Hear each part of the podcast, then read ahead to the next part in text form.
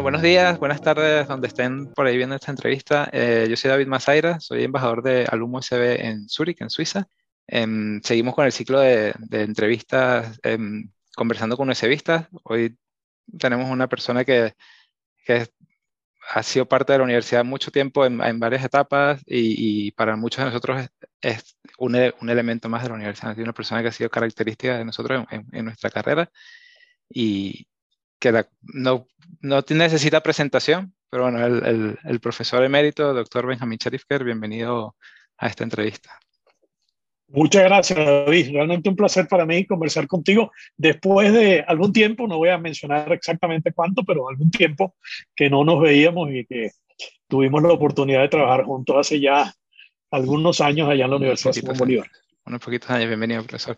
Eh, creo que usted es más que conocido para todas las personas que están viendo esta entrevista, pero por protocolo tengo que hacer un pequeño background check de, su currículum. Em, por favor, me corrige cualquier cosa. Es corte 70. Se graduó como licenciado en química. Somos colegas de carrera, eh, por supuesto, con, con diferente trayectoria en el año 1976. Luego cursó su doctorado en físico-química en la Universidad de Southampton, que donde tuvo el título de doctor en el año 79. Eh, estuve haciendo mi tarea y la Universidad de Southampton sigue siendo una de las del top 100 de universidades del mundo. Eh, allí hizo sus su primeros trabajos como investigador y asistente en el área de electroquímica, que creo que ha sido su pasión también de la, parte científica. Luego vuelve a la universidad, hablaremos después de eso. En el año 84 se incorpora como parte del equipo de investigación del Centro de Hidrógeno de la Universidad de Agricultura y Mecánica de Texas, en Estados Unidos. Eh, a ver si también nos da tiempo a hablar del hidrógeno, que vemos que está ahora de moda en algunos sitios. Luego vuelve a Venezuela de nuevo a, la universidad y en el año 92 eh, tiene el cargo de decano de investigación y desarrollo. En el 2001, que soy corte de 2001, eh, lo eligieron vicerrector administrativo y en el 2005 rector de la Universidad de Bolívar para el periodo 2005-2009.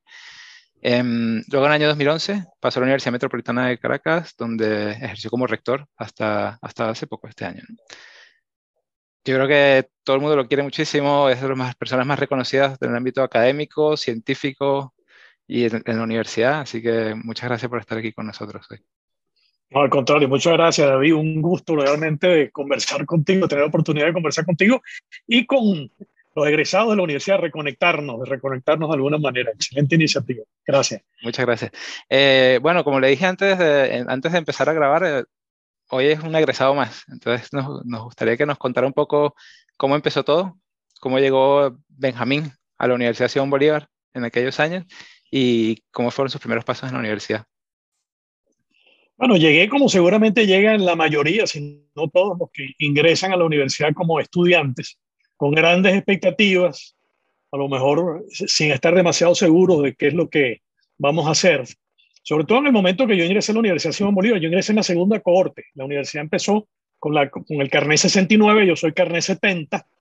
Este, la universidad empezó a funcionar en enero del año 70. En realidad, los carnets 79, 69 empezaron en enero y la segunda cohorte empezó en septiembre del año 70. Yo ingresé como parte de esa segunda cohorte. O sea que la Universidad Simón Bolívar no era conocida realmente. En ese momento tenía, ya estaba acumulando fama porque había un proceso de renovación académica en la Universidad Central.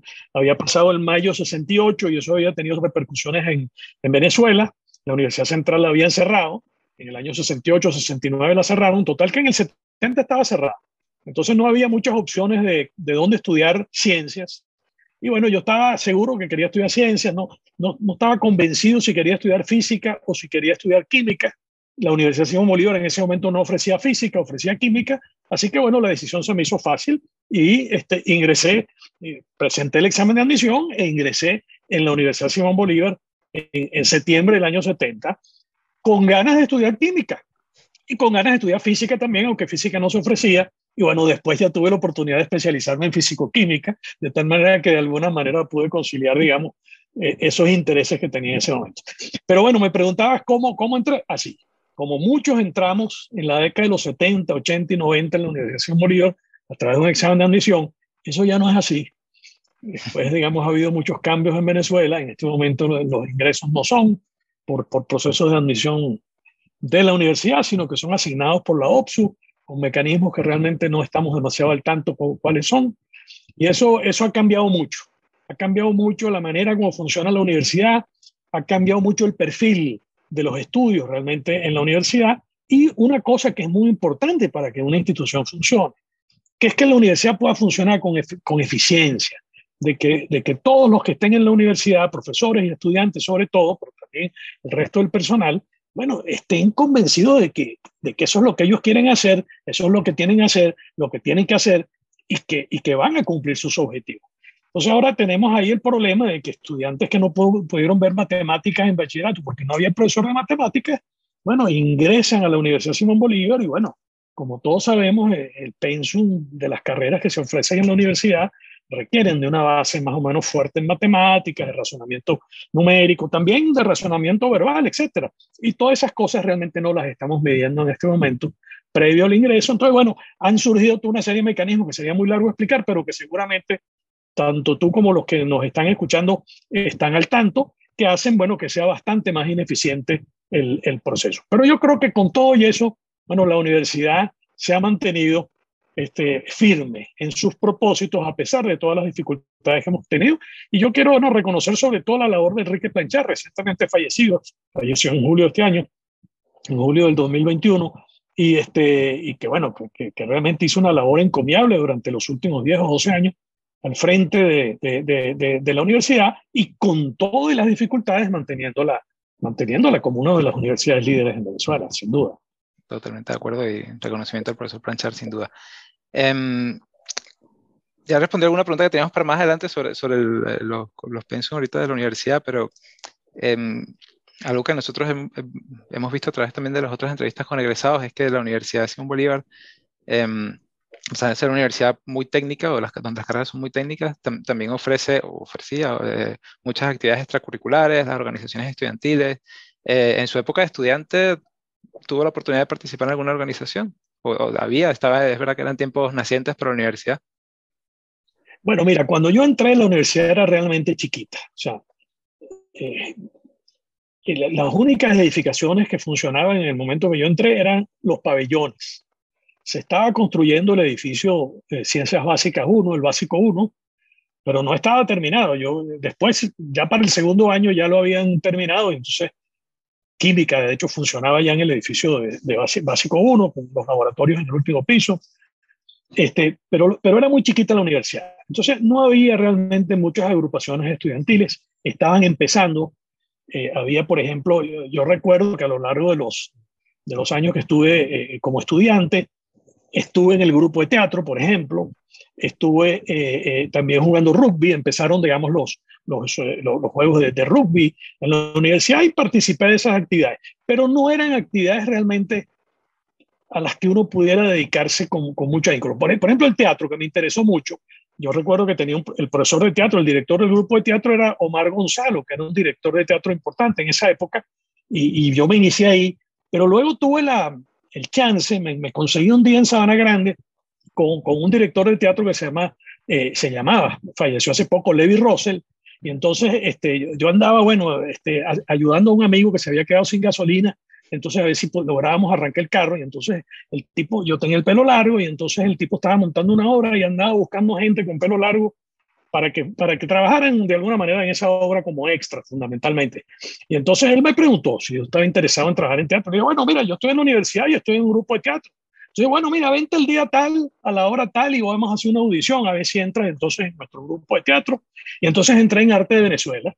Y ahí estuve varios años en Arte de Venezuela, al mismo tiempo que era estudiante en la, en la Universidad Simón Bolívar, este, pero no era claro como una agrupación estudiantil de la universidad, pero el gusto por el teatro realmente lo, lo digamos, de alguna manera lo, lo, lo, qué sé yo, lo, lo encontré en el grupo de teatro de la Universidad Simón Bolívar eh, eh, eh, con, con, este profesor Omar Gonzalo y otro grupo, pequeño grupo de compañeros que, que hacíamos teatro allá. Entonces, sí, digamos, lo que yo sí recuerdo, y a lo mejor este, muchos de ustedes comparten esa sensación, es el programa de estudios generales. Para mí el programa de estudios generales me abrió el mundo. Porque, bueno, si bien es cierto, uno entra, digamos, del bachillerato con algunas ideas bueno, alguno vio algo de historia, algo de geografía, algo de literatura, etcétera, pero las a pesar de que uno, bueno, quería estudiar ciencias, el hecho de que uno tuviera que pasar por el programa de estudios generales le abría a uno el mundo a una cantidad de cosas distintas, ideas filosóficas, ideas económicas, ideas psicológicas, ideas incluso de desarrollo, de ambiente, en, esa época que no estaba de moda, no, no, no, no, era, no era común eh, trabajar mucho los temas ambientales, pero había, había materias en estudios generales que te lograban eh, eh, acercar a esos, a, esos temas. Yo creo que eso me abrió muchísimo la mente. Y por supuesto, en años ya posteriores crecieron mucho las agrupaciones estudiantiles, entonces el que prácticamente el que tuviera cualquier interés podía encontrar, digamos, cómo desarrollar ese interés con las agrupaciones estudiantiles. Pero cuando yo ingresé, yo era carnet 1062 y, y mi apellido está bastante avanzado en el orden alfabético y los carnets creo que se asignaban era por orden, por orden alfabético cuando uno iba ingresando, de tal manera que en ese momento yo creo que no había ni, ni 1.200 estudiantes en la, en la universidad. Habrían entrado unos 700, 800 en la primera corte y a lo mejor otros tantos en la, en la segunda corte o menos, 500 o 600 en la primera y otros 600 o 700 en la segunda. Así que era una comunidad realmente pequeña en donde había muy poco chance de, de pertenecer a agrupaciones estudiantiles. Eso fue creciendo con el tiempo. Pero bueno, seguro el teatro le, trajo buena capacidad oratoria que tiene, te ayuda. Eh, bueno, yo soy carnet 34.132, si no me equivoco. No vayan a hacer cálculos tampoco, no quiero saber por qué número van ahora. Eh, hace poco hablamos con los egresados aquí en, en, Suiza, tuvimos la oportunidad de reunirnos y, hablamos, todos compartían el tema de los estudios generales y, y otros también el tema de idiomas, ¿no? que, que mucha gente ha, tenido que, emigrar por, por, gusto o por fuerza y, ha sido también una formación que, que recibieron en la universidad. hablando de, la migración, que bueno, quizás en, este, en su caso no, no lo fue en ese momento, que mm, tuvo la oportunidad de hacer el doctorado en, Inglaterra. Eh, ¿Cómo se veía en ese momento salir fuera de Venezuela, eh, eh, ir a Inglaterra, estar allí varios años?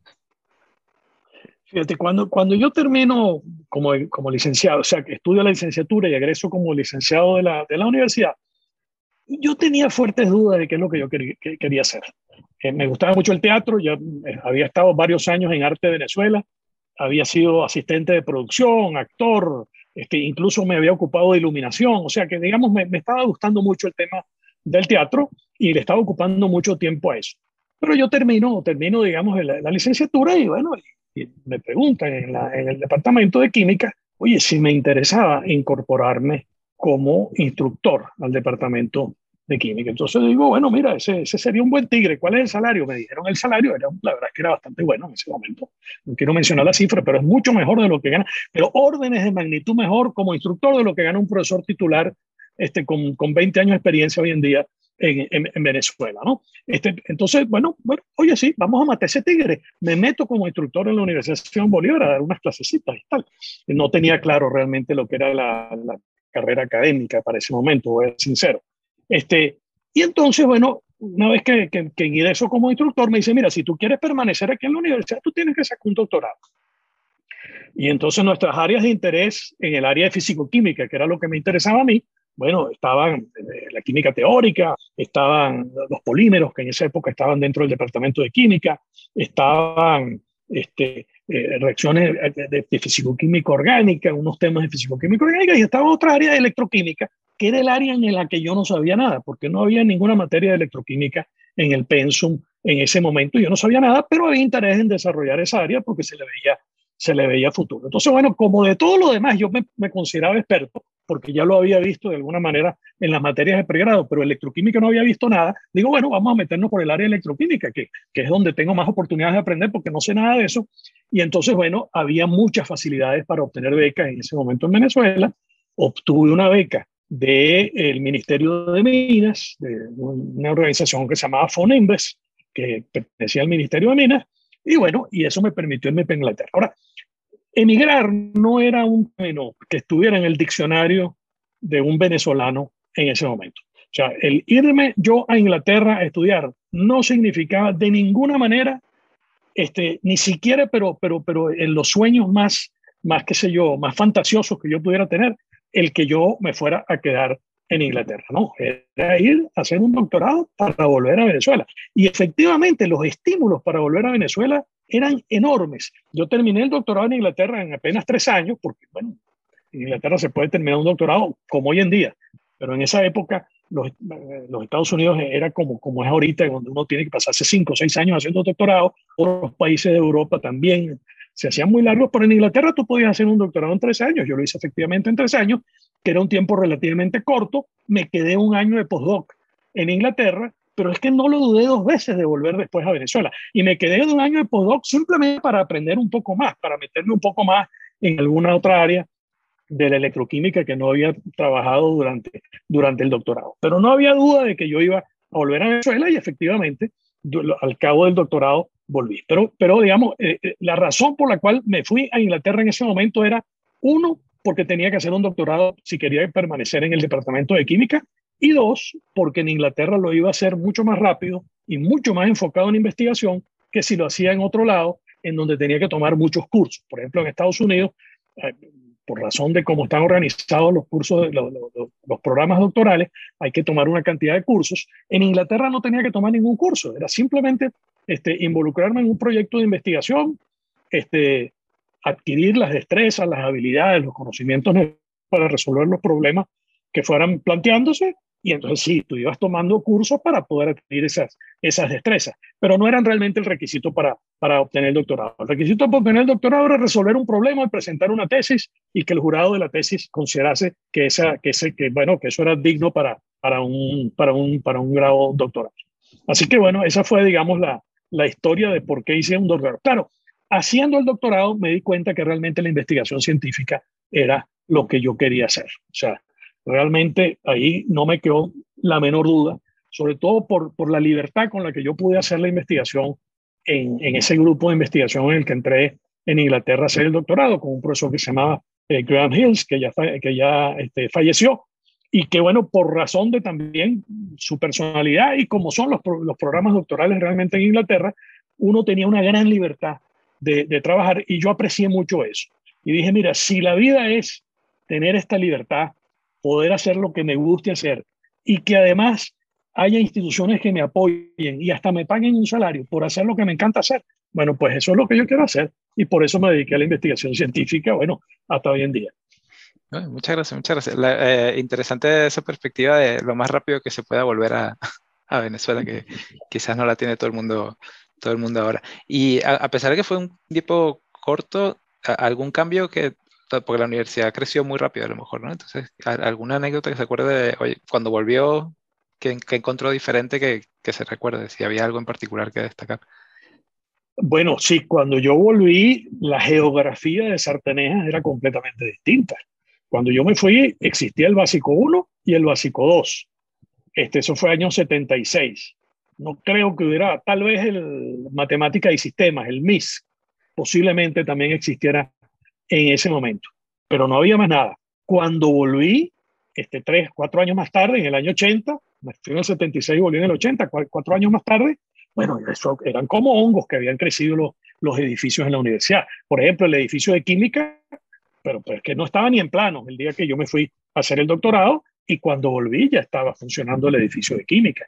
Este, y, así sucesivamente, este, todo, todo, toda la, la, parte de laboratorios que está, digamos, entre el edificio de química y, y los campos deportivos. Eso, eso, eso, bueno, eso surgió en esa época. El, el, el, edificio MEU, el edificio MEM, este, todo eso, bueno, todo eso surgió en ese periodo entre el 76 y el 80. De tal manera que cambió completamente. Cuando yo era estudiante en la Universidad Simón Bolívar, eh, en donde está la biblioteca en este momento, eso eran campos de rosas.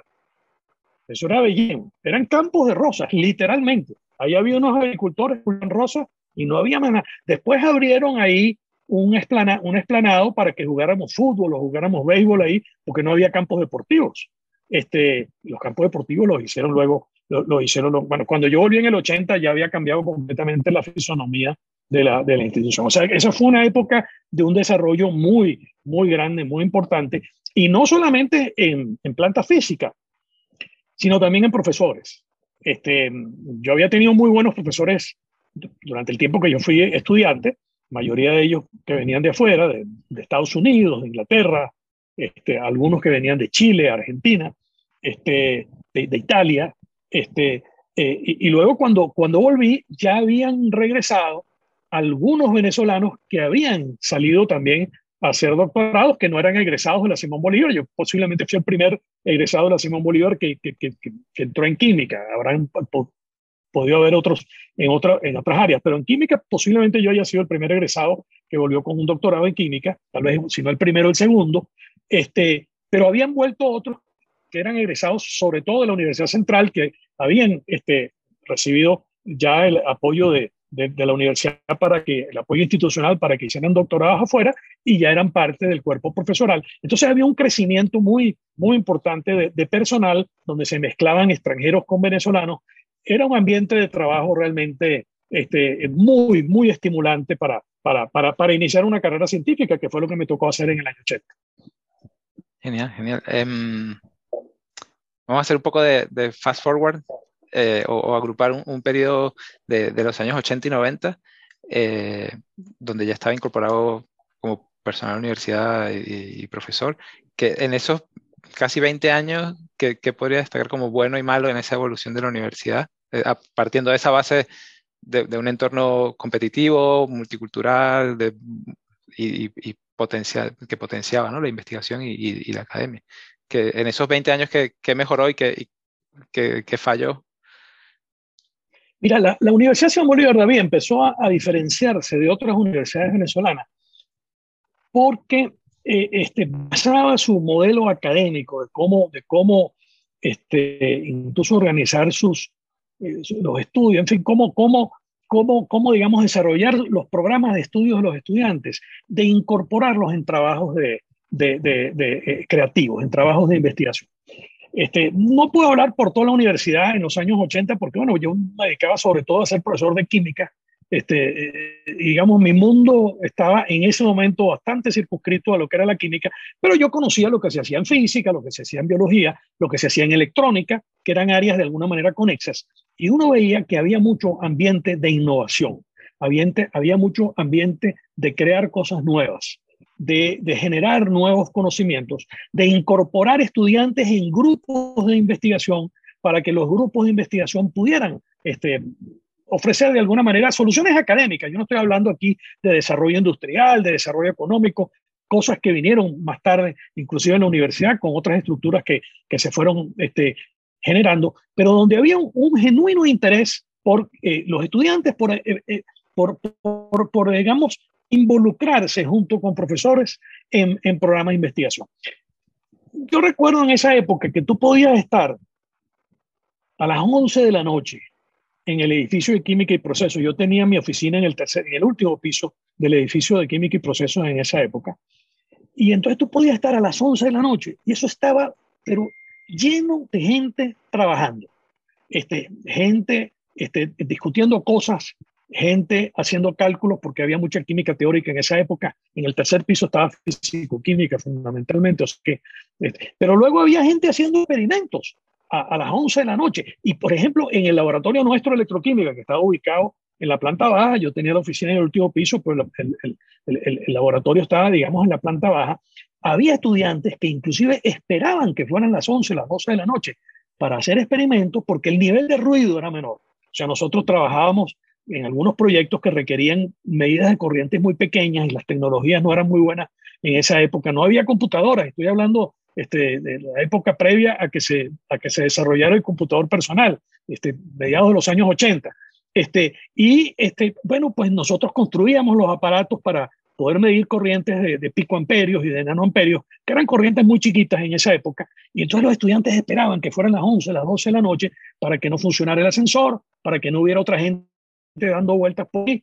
Todo eso producía ruidos y les interfería en sus medidas. Así que bueno, tú podías ir prácticamente cualquier día de la semana a la hora que tú fueras y había gente trabajando. Ese era el ambiente que se vivía en donde la gente estaba genuinamente interesada en, en, crear conocimientos nuevos, en, en descubrir, en, que, digamos, la, el estudio universitario no era un profesor enseñándole a un estudiante o a un grupo de estudiantes, sino que eran profesores y estudiantes aprendiendo cosas nuevas juntos. O sea, tenían el mundo ante sí para aprender. Ese era un poco el, el, estilo que se respiraba en la Universidad de Simón Bolívar y pienso que eso nos diferenció de otras instituciones que, manejaban modelos mucho más tradicionales de, de, profesores simplemente dando clases en auditorios y estudiantes tomando notas y luego repitiendo el, contenido de esas notas en, los exámenes para que en el proceso nadie realmente entendiera nada. Entonces, eh, eh, lo que nosotros realmente queríamos hacer en la universidad en ese momento era entender, era entender las cosas y crear cosas nuevas a partir de ese entendimiento. Creo que la, la universidad por la noche tiene su encanto también, ¿no? Muchas veces, no sé si todavía, pero en, mi época, alguna noche estábamos todavía allí en el laboratorio de analítica terminando alguna práctica a, altas horas de la noche. Eh, así que... Bueno, yo recuerdo, yo recuerdo cuando yo era estudiante de pregrado, la Guardia Nacional estaba dentro de la universidad. Y, las prácticas de analítica, igual que cuando tú estudiaste y seguramente todavía hoy en día, demoran hasta elevadas horas de la noche, porque bueno, uno no sabe cuándo uno va a terminar, digamos, de hacer esa rutina que uno tiene que hacer para poder determinar lo que uno necesita determinar. Entonces, bueno, un día saliendo del laboratorio de analítica, este, de, la práctica, 10, 11 de la noche, había neblina en Sartenejas, eso es algo que ahora hay menos, pero todavía sigue habiendo, pero había neblina, no se veía nada. Y entonces yo en el estacionamiento del básico 1, que era que ya, ya, ya habían abierto el, el, básico 1, como cuando yo estaba en tercero o cuarto año de, de, licenciatura, y ahí eran las prácticas de química este, analítica. Entonces, buscando el carro en el estacionamiento que no estaba iluminado, de repente tropiezo con algo o con alguien, y entonces luego de tropezar, escucho clac, clac, era, digamos, alguien cargando un fusil o una metralleta, una cosa de esa. Digo, no, no, no dispare, yo soy, yo soy estudiante, estoy saliendo. Era un guardia nacional que tampoco me había visto, estaba tan asustado como yo de haberse tropezado con alguien en medio de la neblina, que no se veía nada, ¿no? Eso, eso, eso era la universidad en, esa época. Hoy en día, lamentablemente, ha cambiado mucho Caracas, ha cambiado mucho en Venezuela y, y la universidad también. No estaría bien tropezarse con alguien con un arma. Eh, sin, antes de pasar un poco a la etapa de como, como autoridad de parte del equipo rectoral y, sin ánimos, porque esto lo escuchará mucha gente, esperemos, sin ánimos de entrar en competencia con otras universidades, ya ha mencionado algunas ventajas que tiene la universidad en ese entonces, em, pero a través de toda su carrera en la universidad, incluso hasta, hasta hace poco, ¿cuál diría usted que es la ventaja competitiva que tiene el USBista comparado con otros egresados de otras universidades? Y tiene la, no, quede mal con sus egresados de la, de la, de la Universidad Metropolitana, pero estamos hablando ahí entre de, de, de, de la Simón Bolívar, pues ¿qué, ¿qué, ventaja nos da a los vista Yo creo que la, sí, la diferencia, por ejemplo, en la Universidad Metropolitana y la, y la Simón Bolívar tienen carreras de ingeniería muy parecidas. Este, en, ambas está ingeniería de producción, ingeniería química, ingeniería mecánica. En, la Simón Bolívar está computación, en la Metropolitana está sistemas, pero que son bastante, digamos, parecidas, etc. Este, la, la, metropolitana tiene ingeniería civil, la, la, la, Simón Bolívar no, pero la Simón Bolívar tiene comunicaciones, en fin. Pero bueno, en aquellas carreras que son similares, la diferencia, por ejemplo, de un egresado de la Simón Bolívar con respecto a la metropolitana, es que el de la metropolitana está mucho más orientado hacia negocios, hacia el tema administrativo, hacia el tema financiero, digamos, mientras que el de la Simón Bolívar está bastante más orientado hacia los aspectos, digamos, técnicos, los aspectos, digamos, que, tienen que ver mucho más con el, con el, con el tema ingenieril, el, el, tema, digamos, este, el objeto, digamos, de la ingeniería, de la ingeniería en sí. Entonces yo pienso que esa, eso, eso también es extrapolable a otros programas de ingeniería en otras universidades. Con la diferencia con respecto a otras universidades, por ejemplo, Universidad Central, Universidad del Zulia, Universidad de Carabobo, de que el estudiante de la Simón Bolívar tiene una formación general a través del programa de estudios generales que le da la posibilidad de manejar lenguajes y interrelacionarse bien con, este, con economistas, con, con, con, con, administradores, etcétera, a pesar de que él no maneje de por sí esas, esas, digamos, esas competencias o esas habilidades. Pero la diferencia fundamental es que en, el, en la Simón Bolívar me da la impresión que el énfasis que se hace en matemática, el énfasis que se hace en física, en donde el estudiante, digamos, de, de, el que estudia matemáticas 1, 2, 3, 4, 5, 6, las que tenga que ver, físicas 1, 2, toda la cadena de la física, las está viendo, estás estudiando química y estás viendo eso con los ingenieros y estás viendo eso con los matemáticos y estás viendo eso con los físicos. O sea que tú la ves al nivel que la tienes que ver, al mejor nivel posible.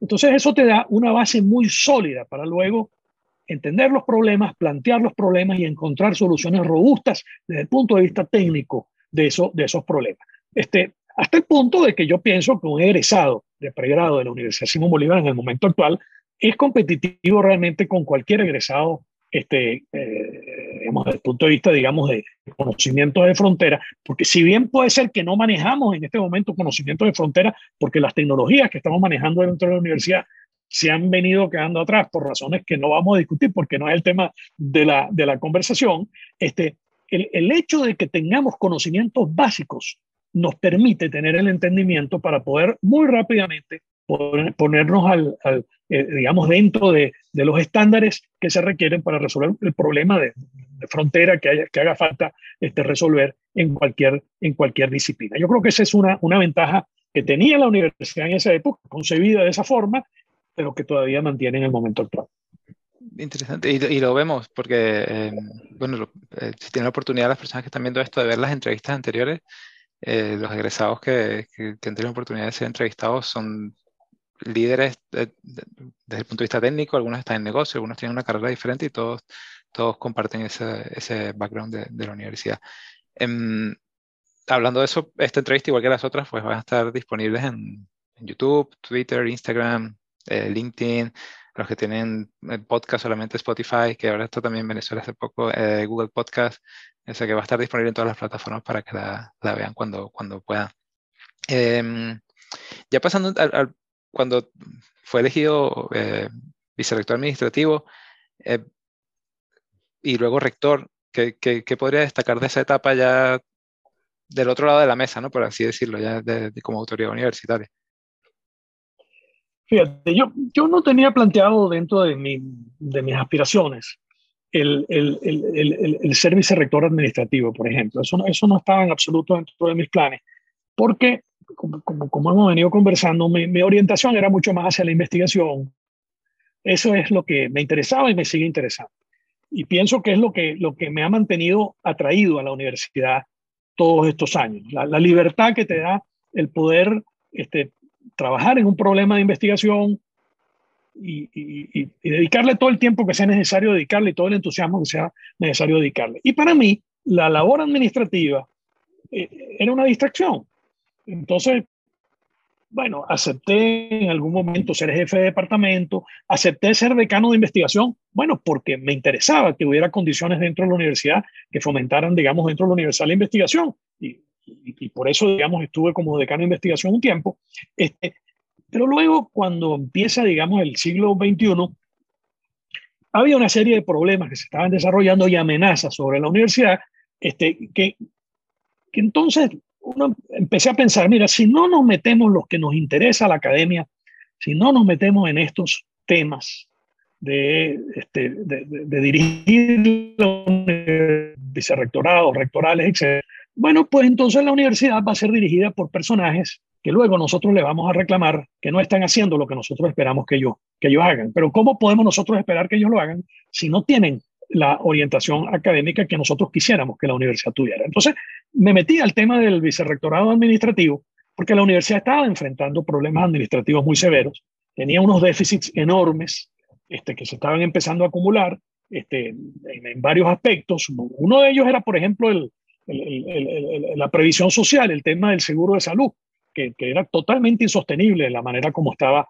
como estaba planteado, y muchos otros problemas, digamos, de inversión que había que hacer en la universidad, de, mantenimiento de la infraestructura, del, manejo de los recursos humanos, etcétera, bueno, que, que me motivaron a meterme al vicerrectorado administrativo para tratar, digamos, de, este, de, de, sostener de alguna manera ese modelo de la universidad que muchos de nosotros consideramos y seguimos considerando que e, era un modelo exitoso de la universidad. Entonces, por eso en el año 2001, frente a todas esas amenazas que había, me este, lanzo como, como, como vicerrector administrativo, por cierto, y el candidato a rector, cuando yo me lanzo como vicerrector administrativo, yo me lanzo con una plancha de dos personas, los cargos son cuatro, rector, vicerrector académico, vicerrector administrativo y secretario, pero yo me lanzo en una plancha de dos personas, yo como vicerrector administrativo y Enrique Planchar como rector. Y entonces nuestro lema en ese momento, bueno, que ya basta de seguir corriendo la arruga, de resolver los problemas, es hora de planchar. Es hora de planchar Este, y entonces ese era el lema, digamos. Bueno, lamentablemente Enrique no fue electo en esa oportunidad, Enrique Planchar, sino que fue electo, bueno, este, unos cuantos años este, más tarde, pero digamos, esa fue la motivación que teníamos nosotros, eh, tanto Enrique Planchar como yo, de este, frente a, bueno, toda esa serie de tendencias que estaban empezando en ese momento, que desfiguraban completamente lo que nosotros pensábamos que era una universidad, bueno, tratar de, de nosotros influir para sostener un rumbo académico, un rumbo, digamos, de, de progreso en conocimiento, eh, este, que, que, bueno, que, que, afortunadamente la universidad, a pesar de todas las dificultades y con todas las limitaciones, pues, pues ha podido sostener. Muchas gracias. Y, y posteriormente, como, rector, ¿tiene algo que, que, destacar? Bueno, habiendo terminado, sí, el periodo como, como vicerrector este, administrativo, bueno, pues entonces sí, las circunstancias me llevaron también a ofrecer mi, mi, mi candidatura, digamos, para, para, para, para rector, y nuevamente obligado un poco por esas circunstancias que no han terminado, porque como todos sabemos, en este momento, después de la, del rectorado de Penchar, con, con, su muy lamentable fallecimiento, bueno, pues ya el, el, Consejo Nacional de Universidades, pues de alguna manera logró el propósito que había tenido desde hace muchos años de, este, de buscar la forma de, eh, de, de en fin, de, de, tomar la universidad para propósitos distintos a, a, los propósitos estrictamente académicos, que son los que nos animan a, la, a la, yo, yo, diría, a la gran mayoría de las personas que hemos hecho vida en la universidad eh, a lo largo de, tantos años. ¿no? Entonces, bueno, me, me, me metí en el tema rectoral también. Me tocó también contribuir a resolver problemas, tanto como vicerrector administrativo como rector. Eh, eh, en el año 99 nosotros habíamos tenido los deslaves de Vargas que habían destruido la, la sede del litoral y, y, y, durante, mientras yo fui vicerrector administrativo entre el 2001 y el 2005, bueno, se reconstruyó prácticamente la sede del litoral, una infraestructura completamente nueva, en un lugar incluso distinto al cual había estado, la sede litoral se había construido en el valle de, de Camurí, hubo que, que, reconstruirla, pero en las colinas, con edificaciones completamente nuevas, y luego estaba el reto de, eh, de reiniciar actividades en Vargas con unas grandes dificultades. Eso, eso me tocó hacerlo este, como, como, ya en el periodo este, rectoral y sostener el funcionamiento de la universidad frente a dificultades presupuestarias enormes. Este, que, que, que, que bueno, que, que en el momento actual ya han llegado a, a situación de colapso, pero que hubo que hacer toda una serie de, tomar una serie de medidas, bueno, para poder sostener el funcionamiento de la universidad frente a recortes presupuestarios, entonces tratando de que esos recortes afectaran lo menos posible el desempeño académico de la institución, que hubiera presupuestos para bibliotecas, que hubiera presupuestos para laboratorios, que, que eso, que no se descuidara la planta física, que también ha sido una característica muy, muy, digamos, yo diría muy diferenciadora de la universidad, el hecho de que, de que haya un ambiente de trabajo agradable, con, con, con, edificios pintados, con, con, edificios limpios, con jardines cuidados, donde la gente pueda realmente este, tener un, un, un, sitio de trabajo que sea estimulante ¿no? para, la, para, para la creación.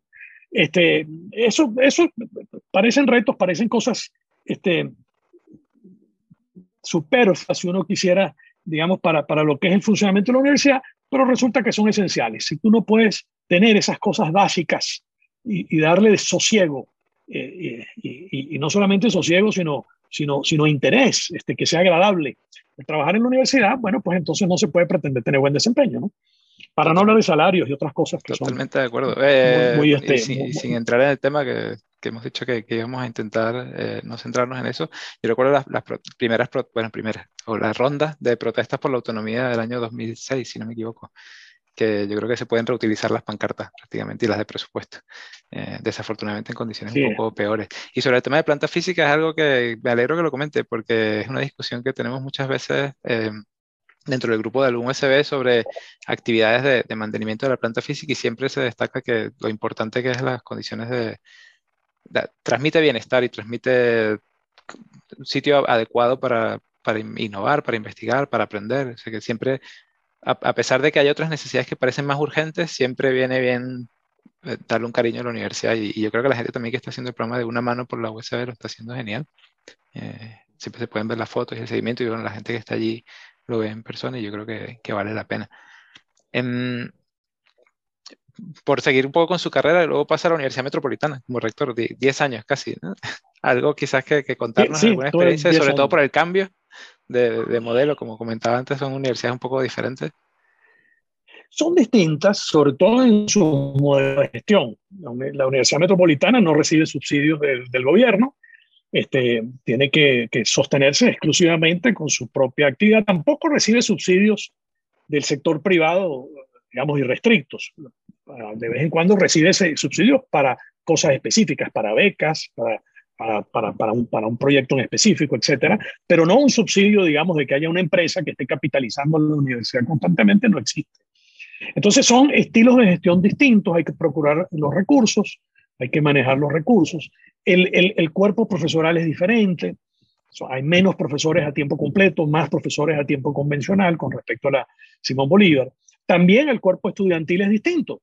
Este, los estudiantes en la metropolitana, algunos de ellos tienen motivaciones que posiblemente sean distintas a los del de estudiante de la Simón Bolívar. Por ejemplo, yo, yo, a mí me gustaba mucho cuando era rector en la metropolitana y también cuando era rector en la Simón Bolívar, ir a comer donde comen los estudiantes para, para saber qué es lo que los estudiantes, este, entonces, bueno, me siento en una mesa, le pido a un estudiante que está, dos estudiantes, donde he puesto para cuatro, y, digo, mira, puedo compartir la mesa para, entonces sí, entonces me pongo a conversar, muchos de ellos no saben quién es el rector ni les interesa, y, a veces saben quién es, que, que, soy el rector, pero a veces no, y entonces mira, vale, conchole, este, qué es lo que te gusta de la universidad, qué es lo que no te gusta. Me preguntaban qué haces tú, no, yo soy profesor de química. Este, y, entonces, este, y entonces muchas veces le preguntaba a los estudiantes, bueno, ¿por qué tú viniste a la Universidad Metropolitana? Oye, pues las muchachas son muy bonitas. Pues". Entonces yo no sé si eso era la motivación de, de, del, estudiante de la Simón Bolívar, posiblemente sí. O sea, yo, yo recuerdo, o sea, por ejemplo, Pilín León, que fue mi Venezuela, fue estudiante en la Bolívar. Por lo tanto, eso es simplemente como un ejemplo. Había muchachas preciosas, digamos, en la Simón Bolívar. Pero bueno, a lo mejor ese no era la respuesta que tú ibas a escuchar si te ibas a Lamper y le preguntabas a alguien, digamos, ¿por qué tú entraste a la Simón Bolívar? A lo mejor no te decían eso. Entonces, por eso, digamos, hay, hay ese tipo de, de, de diferencias. Pero en general, la filosofía de trabajo de la Metropolitana y la, y la Simón Bolívar, mm, sorprendentemente, este, son bastante parecidas hay, hay, eh, eh, hay mucho énfasis en la formación general, programa parecido al programa de estudios generales que tenemos en la Simón Bolívar. Este, hay, digamos, una, un compromiso con la excelencia, si bien se, se ejerce y se logra y se persiguen cosas ligeramente distintas a las que realmente se persiguen en la universidad. Por ejemplo, el énfasis en investigación que hay en la Universidad Simón Bolívar no lo hay en la Universidad Metropolitana y eso es algo, en mi opinión, bueno, que debería mejorarse de la Universidad Metropolitana. Este, porque, bueno, porque una universidad que no tenga un programa de investigación realmente fuerte, hoy en día no se puede, realmente no puede pretender la excelencia. Para pretender la excelencia en el momento actual, hay que estar en la frontera del conocimiento y hay que tener también responsabilidad social, en el sentido de que hay que atender las necesidades sociales inmediatas del entorno, pero hay que tener el foco en el futuro, hay que tener el enfoque dentro de 50 años y 100 años también, porque si no, ¿qué es lo que diferencia a una universidad de una empresa que busca retornos inmediatos? La universidad siempre tiene que ser distinta a una empresa, buscando que, lo, que eh, trabajar, poner el camino, sentar las bases para que pueda haber un desarrollo con una escala de tiempo, bueno, larga, de varias, de varias décadas y no con una escala de tiempo de muy corto plazo. En la metropolitana, las escalas de tiempo son de plazos mucho, mucho menores, bueno, por los mismos efectos de esta influencia del sector privado y del sector empresarial en lo que es la dirección estratégica de la Universidad Metropolitana. Pero salvo esas pequeñas diferencias, la filosofía de acción sorprendentemente, y por eso estuve un tiempo relativamente largo como rector allá, 10 años, hasta que, bueno, llegó el momento ya de, este, de buscar relevo, porque, digamos, yo soy de los que piensa que, bueno, yo estoy de acuerdo en la alternabilidad, en, no solamente, digamos, en los países, sino también en las instituciones, porque siempre ideas nuevas, gente nueva, este, eso va renovando las instituciones y las va manteniendo, las va manteniendo vigorosas. Entonces, por eso llegó el momento en que, en que decidí que ya debía retirarme de la metropolitana. Muchas gracias, súper efectivo, porque además respondió dos preguntas que nos hicimos una mañana, una, en redes sociales preguntamos qué, qué le preguntaría al profesor Charifka y fue una, ¿por qué dejó el cargo en, la Universidad Metropolitana? Y otra, que ¿por qué la sociedad tiende a, a, hacer más énfasis en la educación que, que, en la investigación en el sector universitario? dos respuestas, si quieres decir algo más sobre y esto. sí, este, yo pienso que lo segundo que ponías, digamos, del, del, tema de la educación, eh, eh, hoy en día la educación universitaria, si lo que estamos buscando es la excelencia, si lo que estamos buscando es formar, digamos, personas que, que realmente sean personas que puedan influir en, en, en, en el progreso del mundo, que, que, siempre va a ser necesario, este, entonces ah, yo no tengo la menor duda de que el énfasis tiene que ser en la investigación. O sea, hoy en día yo no concibo la, educación universitaria sin programas fuertes, robustos, que sean el centro de la gestión universitaria. Y esa es realmente la razón por la cual decidí que ya era el momento de separarme de la Universidad Metropolitana, porque, bueno, eh, veía que no, esa transición no iba a ocurrir en la Universidad Metropolitana, a pesar del esfuerzo que se había hecho sobre todo en los últimos dos años con un plan estratégico que estábamos trabajando, pero que, bueno, las personas que están en el Consejo Superior, que son empresarios, reitero, pues tienen una visión de bastante más corto plazo y a lo mejor más puesta con los pies en la tierra. Yo no quiero criticarlos a ellos, me critico en todo caso a mí mismo, pero yo tengo la visión siempre enfocada hacia el futuro y hacia un futuro, digamos, en donde yo estoy convencido que el, el futuro va a ser mucho mejor que el presente y la forma para que el futuro sea mejor que el presente es que nosotros mejoremos el presente. Y para mejorar el presente tenemos que innovar, tenemos que este, eh, eh, encontrar eh, conocimientos nuevos, tenemos que incorporar conocimientos que no hemos logrado incorporar, tenemos que cambiar nuestros modos de producción en Venezuela. Bueno, y eso fue algo que, que no vi que iba a pasar en la Universidad Metropolitana en el corto plazo, así que bueno, dije, bueno, hasta aquí, hasta aquí llegó, digamos, mis contribuciones, que espero hayan sido este, interesantes, importantes y valoradas en la, en la metropolitana. No lo dudamos, creo que no lo dudamos ninguno de los que estamos escuchando esto. Eh, aprovecho de hacer publicidad no solamente para nosotros, sino hablando del tema de los modelos de gestión y de innovación y de investigación. Les recomiendo una, una charla del profesor Cherifker de hace unos años en, de TED en, en la Universidad Simón Bolívar, donde me pareció interesante sobre cómo, cómo, ciertos modelos de gestión se correlacionaban con, con el buen desempeño de, de varias universidades. ¿no?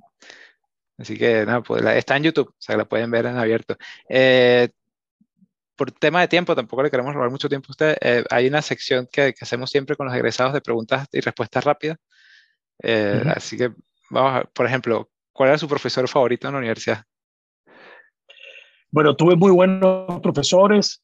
Eh, disfruté mucho las clases de físico-química. Y ahí este, eh, tuve varios profesores favoritos en el área de físico-química. Juan Lecuna, que para algunos, bueno, les parecía, digamos, este, lo, que me perdone Juan por lo que voy a decir, pero a algunos les parecía fastidioso porque él es muy riguroso, muy, muy formal, inclusive en la exposición de los temas, y a mí esa formalidad y esa rigurosidad me fascinaba, ¿no? El poder, digamos, el poder entender la, la, la, la termodinámica, que fue el curso que di con él, la, la fisicoquímica 1, que era de termodinámica, y verla como un esquema formal de pensamiento con, con unas fórmulas ahí que maravillosamente te, te, te, te ayudaban, digamos, a, a, resolver problemas, pero que, no, que yo no entendía, honestamente no entendía. Entonces había otro profesor que nunca me había dado clase que se llamaba eh, Brito, que lamentablemente falleció, este, y entonces un día yo le voy y le digo, mira, Brito, oye, yo no, no, no entiendo, yo, me encanta esa cuestión, pero no entiendo. Yo, no te preocupes, tú jamás vas a entender entropía ahorita, este, jamás vas a entender lo que realmente significa energía libre ahorita. Tú simplemente pasa tus exámenes, haz lo que estás haciendo y más adelante lo lograrás entender. Y dicho y hecho.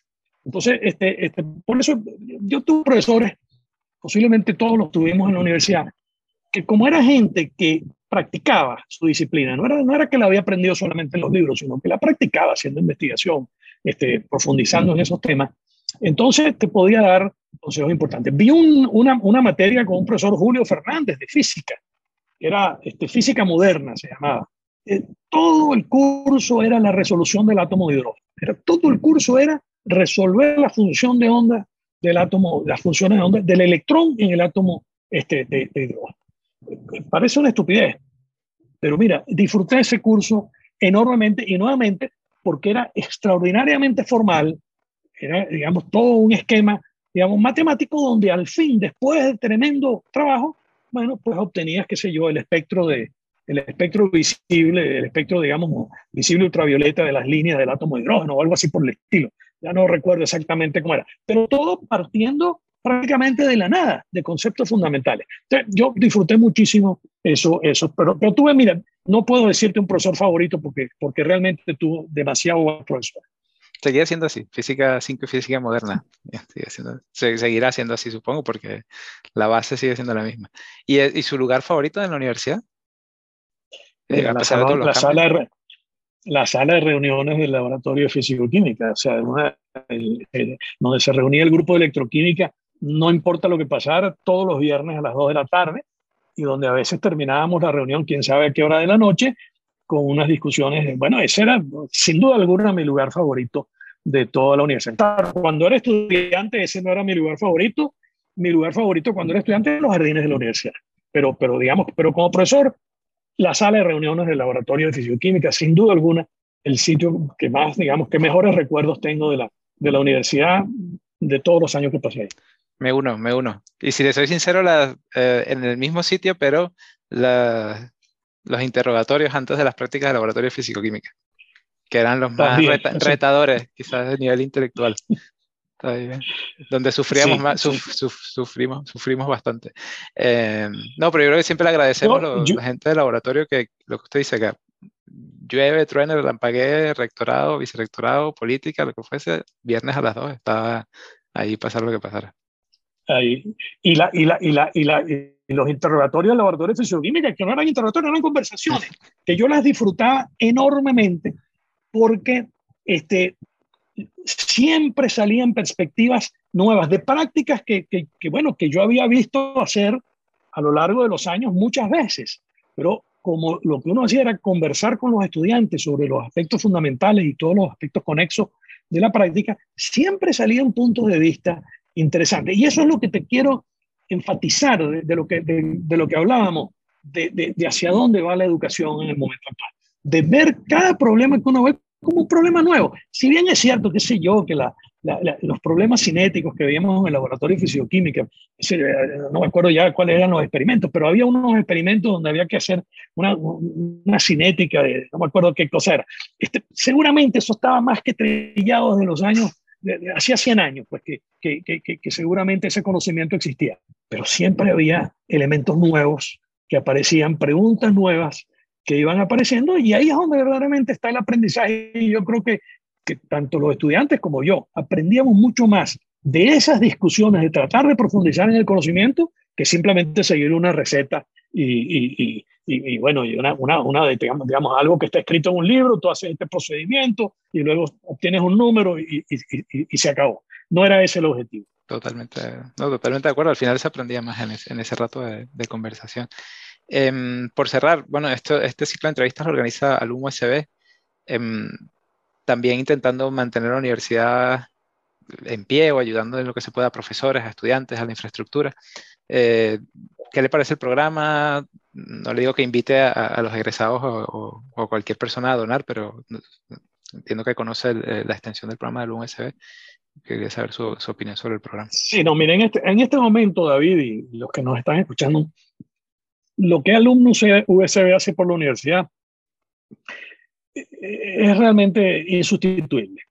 Estamos en un momento muy precario desde el punto de vista institucional, por, razones, digamos, de, la imposición de las autoridades, pero, pero sobre todo desde el punto de vista económico.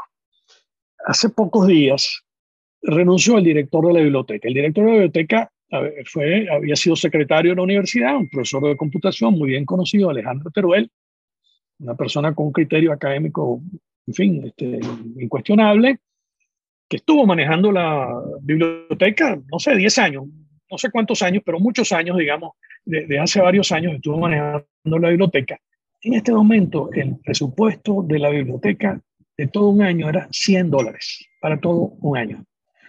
El presupuesto de la biblioteca solía ser, cuando yo era vicerrector administrativo, cuando era rector, 2 millones de dólares anuales. El presupuesto de la universidad en conjunto eran 100 millones aproximadamente de dólares. Se dedicaba aproximadamente un 2% del presupuesto a la biblioteca. Porque la biblioteca no es simplemente un depósito de libros. Eh, es un sitio que tiene que tener servicios de información, que tiene, que ser atractivo para que estudiantes, sobre todo estudiantes, pero también profesores, vayan y pasen un rato en la biblioteca y busquen información y consigan incluso este, maneras de procurar información que no está en la biblioteca con el personal que, lo, que, los asista y que la biblioteca tenga acceso a bases de datos, a, revistas, a, suscripciones, etcétera, etcétera. Entonces, todo eso tiene un costo. Necesitas equipo, necesitas conectividad, etcétera. ¿Qué puedes hacer con 100 dólares anuales? Entonces, bueno, este, es muy poco. ¿Qué puedes hacer con salarios que no llegan a 10 dólares mensuales? el salario de un profesor en este momento, de un profesor titular, está en ese orden de magnitud. Entonces, Alumnos USB ha abierto caminos que yo entiendo que son producto del esfuerzo importante de los egresados que a través de actividades están contribuyendo a que la universidad se sostenga. Y pueden estar seguros que eso es lo que está haciendo la diferencia de que tengamos universidad o no tengamos universidad. A través de esas donaciones, que en muchos casos ustedes las pueden ver como pequeñas, pero son muy grandes para la universidad en el momento actual por las circunstancias que estoy planteando, a través de los premios que se están estableciendo para que profesores puedan de alguna manera tener algunos ingresos que les permitan mantenerse como profesores en la universidad, porque si no, de otra manera tendrían que estar ocupándose de otras cosas o migrando eh, eh, definitivamente a otros países para poderse sostener. De tal manera que lo que hace el alumno USB es insustituible. Es muy importante y bueno, yo, yo aprovecho, bueno, pues para agradecer ese trabajo que se ha venido haciendo, este, un esfuerzo que hacen todos ustedes y que, bueno, esperemos que tengamos dentro de poco momentos donde institucionalmente podamos sostener la universidad de una manera mucho más, este, perdón por la redundancia, sostenible, pero en este momento hace falta procurar eh, las formas y lo que Alumno USB está haciendo, este, está haciendo la diferencia. Muchas gracias. Y esperemos que, que, siga, aunque, la, situación mejore, que siga para otros programas. Eh, yo recuerdo que al principio se apoyaba a las organizaciones estudiantiles y, ha pasado a ser un tema de, de, supervivencia casi, ¿no? De la universidad, como usted bien, bien comentaba. Mm, y hemos visto, aprendido, intentado aprender también de otras organizaciones de, de, de exalumnos de, instituciones más reconocidas a, nivel mundial y, y, eso puede seguir adelante, porque la universidad esperemos que recupere su, presupuesto operativo. Em, bueno, por cerrar, agradecerle no solo a usted por estar aquí, sino al equipo de Alumnos por, por decirme a mí que le hiciera la entrevista. Para mí un honor, como siempre, eh, conversar. Un placer después de tantos años de nuevo. Le debo un café más extenso. Eh, no solamente creo que para, para la gente de la universidad, para toda Venezuela es una eminencia, una persona reconocida, Gracias por el trabajo que ha dedicado a los estudiantes, a, la universidad, el cariño que le ha dado al país. Así que nada, si quiere dar usted el mensaje de cierre para, para el USB para, y para los que están viendo, adelante.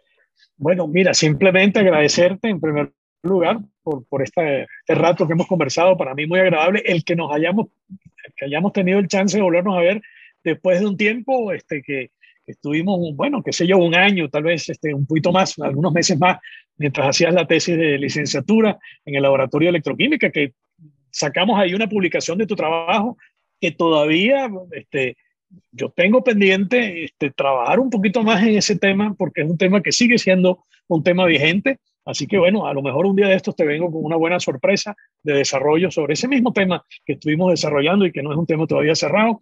Este, pero quisiera, bueno, simplemente eh, despedirme eh, agradeciéndote a ti y agradeciendo a todos los que están viendo esto y a los que han contribuido, los que hacen, forman parte de Alum USB, del esfuerzo que están haciendo de sostener la universidad, de, ayudar a sostener a la universidad en este momento y de eh, no solamente hacerlo por agradecimiento digamos, al tiempo que pudieron haber pasado a las oportunidades que pudieron haber accedido mientras eran estudiantes en la universidad, sino porque están convencidos, y como estoy convencido yo también, que el futuro de Venezuela resta precisamente en poder tener personas formadas con la calidad, con la rigurosidad, con la visión de quienes este, han podido formarse 30, 40, no sé, 40 mil egresados, 50 mil egresados, ese orden de magnitud que este, tiene la Universidad Simón Bolívar en, este, a lo largo de su historia. Yo estoy seguro que recuperaremos nuestra planta física, recuperaremos las condiciones de trabajo, podremos nuevamente estar orgullosos, como lo estamos, de, eh, eh, de, los logros de la Universidad Simón Bolívar. Y bueno, para poder entonces sostenerla en el momento actual, lo que ustedes hacen es realmente esencial. Y bueno, quería simplemente este, agradecerles eso. Y bueno, y sí pedirles que estén pendientes de los desarrollos de la Universidad Simón Bolívar porque enfrentamos retos a largo plazo, pero también en este momento retos a corto plazo con la situación que ustedes saben cuál es, de renovación de autoridades, de, este, de poder tener un gobierno universitario que realmente esté enfocado hacia la persecución de la excelencia, que es lo que hemos venido queriendo hacer en la universidad desde hace más de 50 años que eh, viene funcionando. Muchas gracias, David. Muchas gracias, profesor. Gracias por escuchar Conversando con Huesevistas. ¿Sabías que el 80% de nuestros ingresos provienen de donaciones recurrentes? Únete ya a los más de 160 donantes que mes a mes aportan su granito de arena para que nuestros profesores, alumnos, biblioteca, laboratorios y el espacio físico mantengan esa calidad que caracteriza a nuestra universidad. Dona